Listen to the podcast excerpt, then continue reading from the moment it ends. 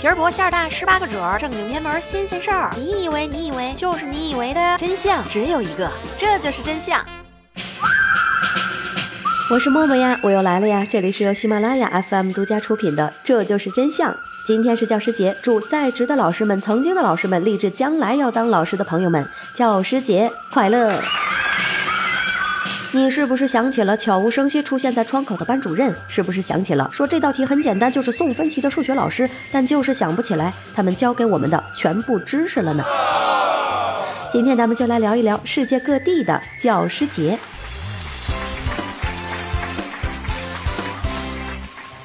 咱们中国的教师节经历过数次变迁。一九三一年，教育家台爽秋等人发起了拟定六月六日为教师节，也称双六节。八年之后，教师节被改为了孔子的诞辰八月二十七日。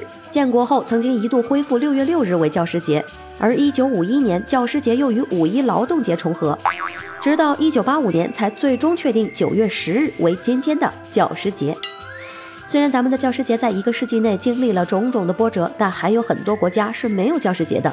原因不是老师地位低下，而是地位过于高大上。比如芬兰，芬兰年轻人最向往的职业就是中小学老师，类似咱们国家的公务员。但是芬兰的普通小学老师受尊敬的程度要远胜于公务员，甚至超过国家元首。哎呦，因为芬兰拥有全世界最严苛的教师选拔制度。哪怕是幼儿园老师，也至少需要硕士学位以上。我勒个去！日本也是没有教师节的，但这并不意味着日本不尊重教师。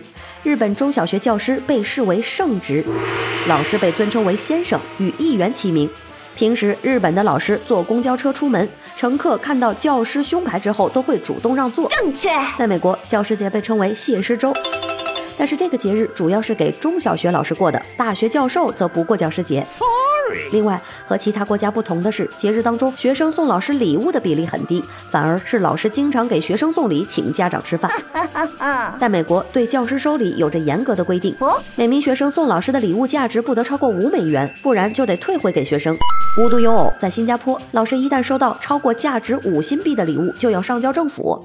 在澳大利亚，老师收贵重的礼物属于受贿。哦，韩国教师节，家长送老师礼物历史悠久，这种礼物被称为寸制。